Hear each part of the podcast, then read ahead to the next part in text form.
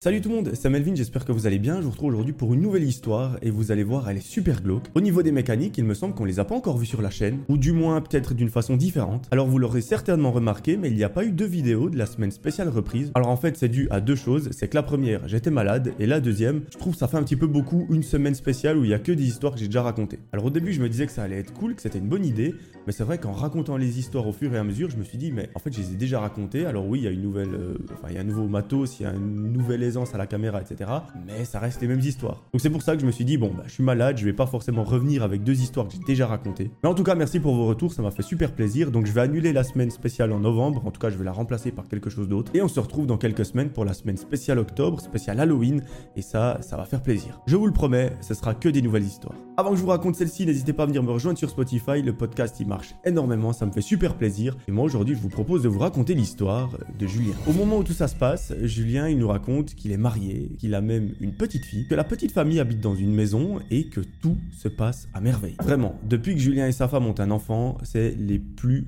heureux du monde. Il y a absolument tout qui va, il n'y a rien qui peut venir empêcher le couple et l'enfant d'être heureux et ça c'est juste hyper agréable. Cette histoire, mes amis, elle se passe à la période des fêtes. À ce moment-là, leur petite fille a déjà 4 ans et elle se porte à merveille. Vraiment, c'est un ange, elle parle beaucoup, elle s'exprime beaucoup et franchement, les deux amoureux ne pourraient rien demander de plus. Un fameux matin, Julien se rend au travail, là-bas il effectue absolument toutes les tâches qu'il a à faire pendant toute la journée, et à la fin de celle-ci, il rentre à la maison. Là, il retrouve sa bien-aimée ainsi que son petit ange, et la petite famille le repas du soir ensemble. Et le repas, c'est le moment que la famille préfère. Vraiment, c'est là où ils sont les trois à table, où ils peuvent vraiment euh, s'aimer, discuter, raconter des choses, etc. Et l'ambiance y est toujours incroyable. La famille, elle a une petite tradition, alors je ne sais pas si c'est bien ou pas, c'est à vous de me dire en commentaire, mais lorsqu'elle dîne, elle laisse la télévision allumée. Je sais que chez nous, on ne fait pas ça, je sais pas si vous vous le faites, dites-moi. Mais pourquoi je vous donne ces détails? Parce qu'à la télévision, ce soir-là, il passe les informations. Et Julien, normalement, il l'allume pour qu'il y ait un bruit de fond, mais là, il va un petit peu tendre l'oreille. Et oui, les informations de ce soir l'intéressent particulièrement parce qu'il nous explique qu'il suit un sport et que là, ils vont donner beaucoup d'infos sur ça. Donc entre deux sujets un petit peu glauques, comme un homme qui s'est échappé euh, d'un hôpital psychiatrique, sauf que là, en entendant cette information, il remarque que l'hôpital psychiatrique dont il est question euh, ne se situe qu'à quelques kilomètres. Bon, il n'a pas le temps de réfléchir, hop, les informations sur son sport passent, et là, c'est le plus heureux. Une fois le repas terminé, une fois la vaisselle faite, la petite famille va se mettre dans le canapé et tout le monde regarde un film. Bien évidemment, la petite fille s'endort très rapidement, les parents vont la mettre au lit et eux, ils continuent le film. À la fin de celui-ci, c'est au tour des parents d'aller se mettre dans leur lit ils vont se coucher et ils vont passer une très bonne nuit. Le lendemain matin, la petite famille se réveille, comme à son habitude, Julien emmène sa petite fille à l'école, sa femme se prépare, elle va au travail et pendant toute la journée, tout le monde est occupé. À ce moment-là, la famille se réjouit que d'une seule chose, c'est de demain soir. Pourquoi? Eh bien tout simplement parce que non seulement c'est le début des vacances, mais également la fête de Noël. Qui dit fête de Noël, chez Julien, dit inviter toute la famille, que ce soit ses parents, ses oncles et tantes, etc. Et ça, il nous fait une petite confidence, il nous raconte que c'est vraiment le meilleur moment de l'année selon lui. C'est là où tout le monde peut se retrouver, généralement ils font une fête chez lui, donc ils mettent une très grande table au milieu du salon, et tout le monde mange ensemble, et c'est juste excellent. Eh bien, bingo, c'est ce qui va exactement se passer dans 24 heures, il faut juste temporiser un petit peu. Une fois qu'ils sont rentrés du travail, euh, la petite famille prend le repas, et là ils vont se coucher assez tôt, parce que non seulement ils sont fatigués de la journée, mais également que la soirée de demain va être très très longue. Donc il faut être en forme. Au bout de quelques heures, Julien est réveillé par un bruit qui semble provenir de l'extérieur de sa maison, mais il commence un petit peu plus à flipper lorsqu'il regarde à travers la fenêtre et qu'il semble entendre quelqu'un qui marche autour dans des buissons. Et lui, il arrive malheureusement pas voir de qui il s'agit ou est-ce qu'il y a vraiment quelqu'un parce qu'il fait absolument tout nuit. Il retourne donc se coucher et à partir de là, il n'y a plus aucun bruit. Julien passe donc une excellente nuit, le lendemain il se réveille à midi. Autant vous dire que sa femme et sa fille sont levés déjà depuis un bon petit moment, mais c'est pas grave, c'est le premier jour des vacances donc on profite. D'ailleurs, dites-moi si vous, vous partez en vacances. Je sais qu'ici en Suisse, on a une semaine de vacances prochainement, euh, la semaine qui vient. Donc euh, dites-moi ça en commentaire. Pendant la journée, la petite famille se rend au centre commercial histoire de faire quelques commissions pour avoir de quoi nourrir toute la famille. Vers 15h, ils rentrent à la maison, ils préparent le sapin, etc. Et à 18h30, les premiers invités arrivent chez eux. Très vite, l'ambiance incroyable de Noël s'installe au sein du domicile et c'est juste parfait. C'est la meilleure soirée dont ils peuvent rêver. Vraiment, ça leur fait trop plaisir d'accueillir tout le monde, que ce soit leurs parents, les oncles, les tantes, les cousins.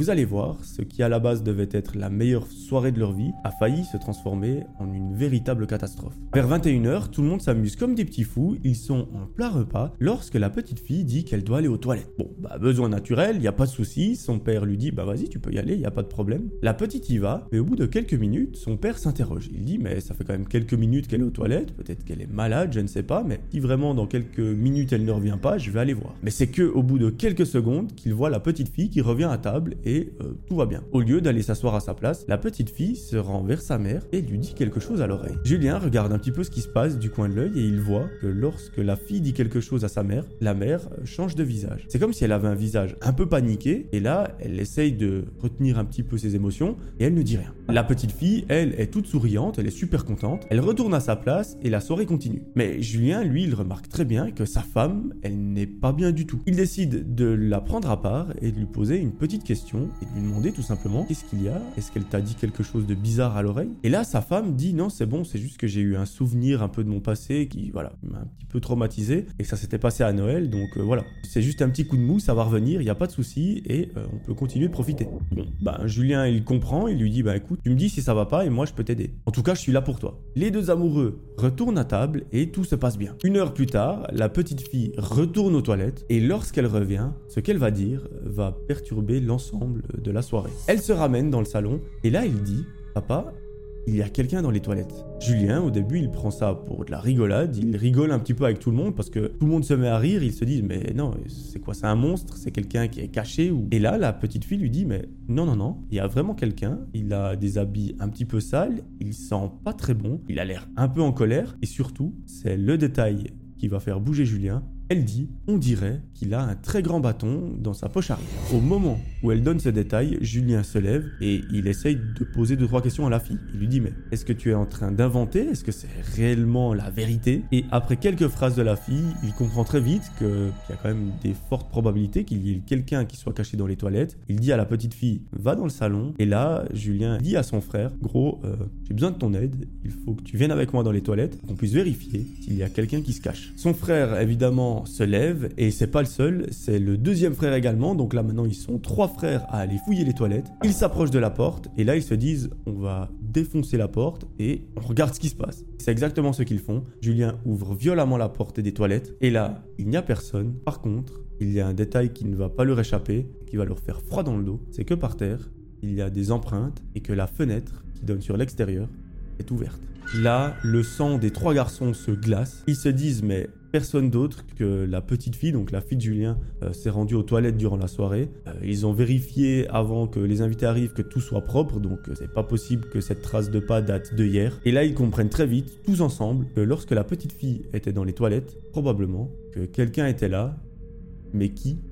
Ça, on ne le sait pas. Bon, là, l'ambiance de la soirée change radicalement parce que Julien, il se dit, mais qui est ce mec? Quelles étaient ses intentions? Pourquoi est-ce qu'il ne s'en est pas pris à ma fille? Ou du moins, est-ce qu'il n'a rien fait? Parce que peut-être qu'il lui a fait quelque chose, mais ma fille n'a rien dit. Peut-être qu'il l'a menacé, peut-être qu'il va revenir. On n'en a aucune idée. Là, Julien prend la décision de retourner avec ses frères dans le salon et d'annoncer euh, ce qu'ils viennent de voir à tout le monde. Ils disent voilà, écoutez, euh, je pense que la soirée euh, va changer un petit peu. On va faire très attention, on va verrouiller toutes les issues, on va fermer tous les volets, tous les stores, tous les rideaux parce qu'il y a une personne qui est entrée chez nous par effraction. On ne sait pas qui c'est, on ne sait pas ce qu'il voulait. Là, Julien demande à sa petite fille de l'accompagner dans sa chambre pour qu'il puisse lui poser quelques questions. Et les éléments que la petite fille va pouvoir apporter vont terroriser Julien.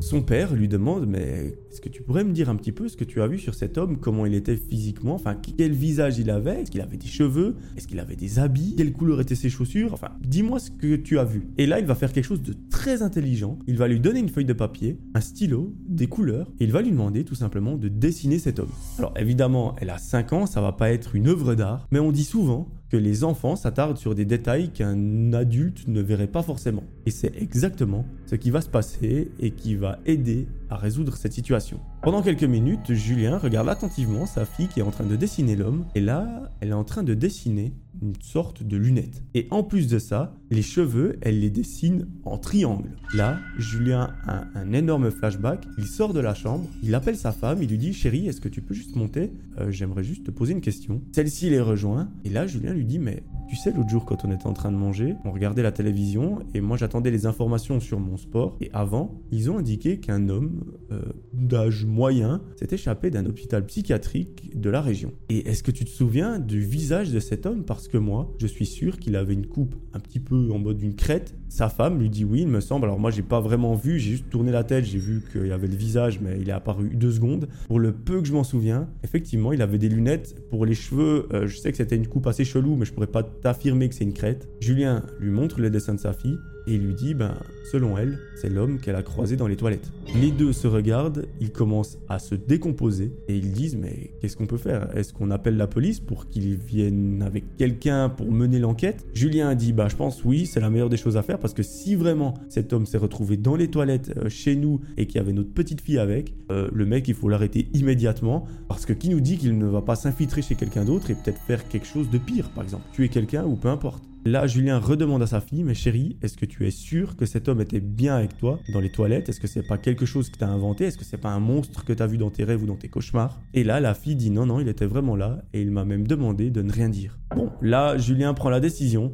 il prend son téléphone, il appelle une patrouille de police pour qu'il puisse envoyer des officiers pour les aider et surtout les protéger et en plus pour les avertir qu'il y a probablement une personne qui s'est échappée d'un hôpital psychiatrique qui est en liberté et qui est potentiellement dangereux. Surtout qu'à la télévision, comme il le décrivait, ça avait pas l'air d'être le mec super sympa et à qui on peut vraiment faire confiance. Alors bien évidemment, le commissariat prend la chose très au sérieux, elle envoie très très vite une patrouille au domicile de Julien, de sa femme et de sa petite fille. Il nous raconte qu'ils arrivent assez rapidement à mettre la main sur cet homme. Oui, parce qu'il y a eu une patrouille qui est arrivée chez Julien, mais il y en a plusieurs qui sont allés dans le quartier. Et effectivement, l'une des patrouilles a retrouvé cet homme dans le jardin d'une maison dans lequel il n'avait absolument pas le droit d'être. Ils ont pu l'interpeller et le prendre en charge. Mais il y a un détail, on ne sait toujours pas pourquoi, mais cet homme, dans sa poche, avait pas un bâton, comme décrivait la fille, mais un très grand couteau de cuisine. Alors, on ne sait pas où il l'a trouvé, on ne sait pas pourquoi il avait ça, et on ne sait pas ce qu'il voulait en faire. Mais bon, j'ai envie de dire, mieux vaut ne pas savoir. Par contre, selon le profil psychologique de la personne, c'est pas impossible qu'il s'en serve pour faire du mal à quelqu'un. Parce que oui,